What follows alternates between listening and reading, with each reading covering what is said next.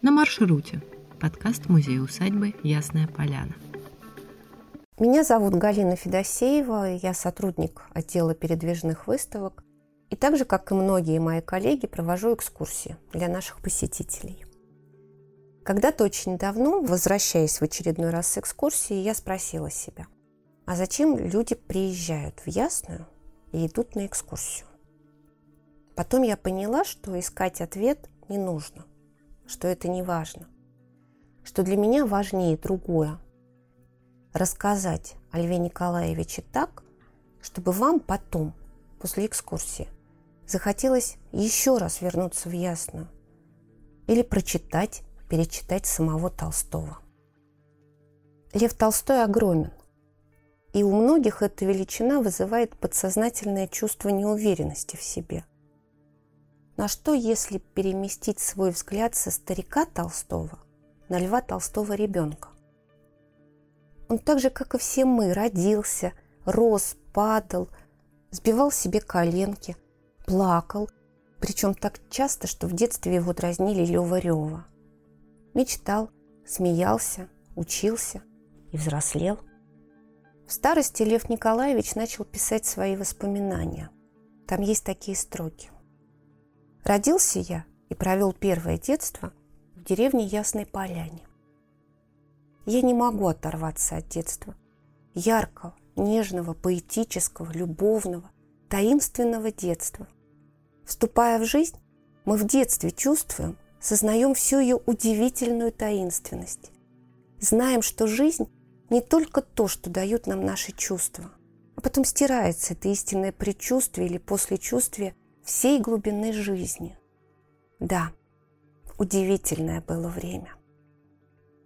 Когда читаешь эти строки, кажется, что у этого ребенка детство было самым-самым радостным и счастливым, что его детская жизнь ничем не была омрачена. Но это совсем не так. Его маменька, Мария Николаевна, умерла, когда Льву было полтора года. Спустя семь лет умирает отец, Николай Ильич Толстой. Потом через год умирает бабушка. Еще через три – опекунша, тетушка Александра Ильинична. Дети-сирота. Четыре брата, из которых Лев младший. И самая младшая сестра Машенька. Что они чувствовали? Как они это пережили? В воспоминаниях Льва Николаевича нет и тени обиды на судьбу, на жизнь, на весь мир – он рассказывает о тех людях, которые были рядом с ним.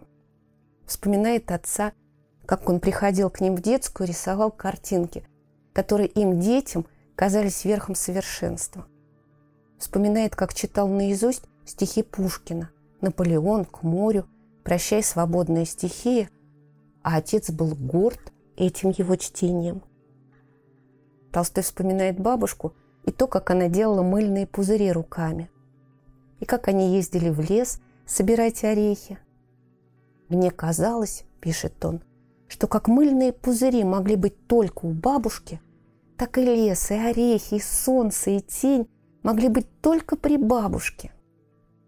Он вспоминает официанта Тихона, няню Просковью Исаевну, отлупившую его мокрой скатертью, учителя немца Федора Ивановича и пришедшего ему на смену нелюбимого гувернера Сент-Ама. Потом этих людей он написал в своей дебютной повести «Детство». Лев Николаевич пишет о том, как в детстве все было вкусно, кроме иногда застрявшего во рту куска жилистой говядины, который мнешь, мнешь, и пока большие заняты разговорами, выплюнешь его в ладошку и бросишь под стол. Какой вкусной была каша, печеный картофель, куры с огурцами и, главное, вкусно пирожное. Всякое пирожное. Оладьи, молочная лапша, хворостики, творог со сметаной. Лев Николаевич рассказывает про своих братьев и сестру их детские игры. Фанфаронова гора, на которой можно загадать желание, и оно обязательно исполнится. Только для этого нужно выполнить несколько условий про зеленую палочку, на которой написано тайна о том, как сделать так, чтобы люди никогда бы не ругались и не ссорились, и жили бы все время в мире и согласии. И про таинственное муравейное братство, позволившее Льву Николаевичу, как он говорил, испытать первый опыт любви. Не любви к кому-нибудь, а любви к любви, любви к Богу. Чувство, которое я впоследствии редко, но все-таки испытывал. Благодаря тому, я думаю, что след этот был проложен в первом детстве. А потом детство закончилось, и началась совсем другая эпоха.